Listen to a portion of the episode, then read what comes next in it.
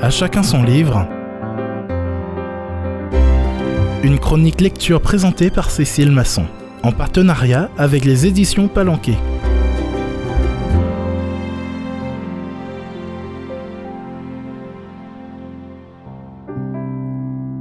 Bienvenue chers auditeurs.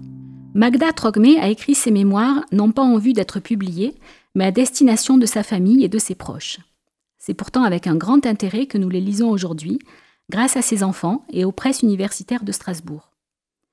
Le premier tome détaille l'enfance et la jeunesse de Magda Grilly jusqu'à son mariage avec André Trocmé, qu'elle rencontre à la fin de ses études universitaires à New York. On y découvre la naissance d'une vocation. Née dans une famille d'aristocrates, russe du côté de sa mère, italo-anglaise du côté de son père, elle grandit à Florence, dans une ambiance très particulière. La mort de sa mère en couche laisse son père veuf et désespéré. Son remariage dix ans plus tard n'arrange rien. Sa belle-mère n'accorde à l'enfant aucune affection ni aucune place.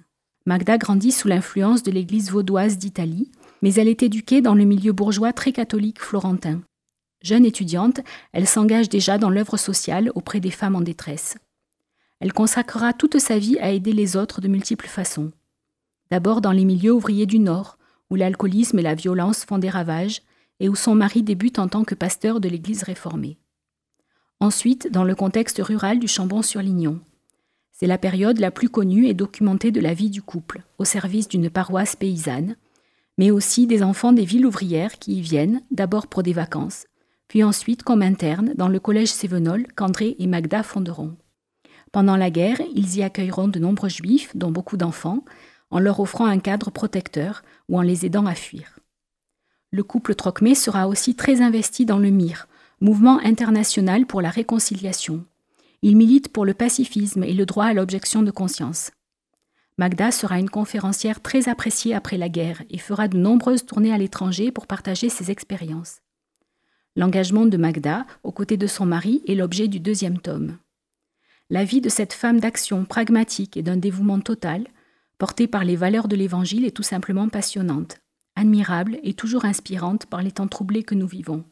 Et ces récits sont utilement mis en perspective par les commentaires de plusieurs historiens, dont le bien connu Patrick Cabanel. Les souvenirs de Magda Trocmé sont parus en deux volumes.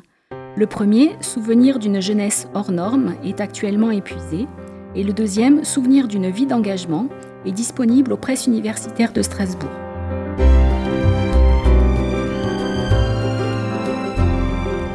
C'était À chacun son livre, une chronique lecture présentée par Cécile Masson en partenariat avec les éditions Palanquet.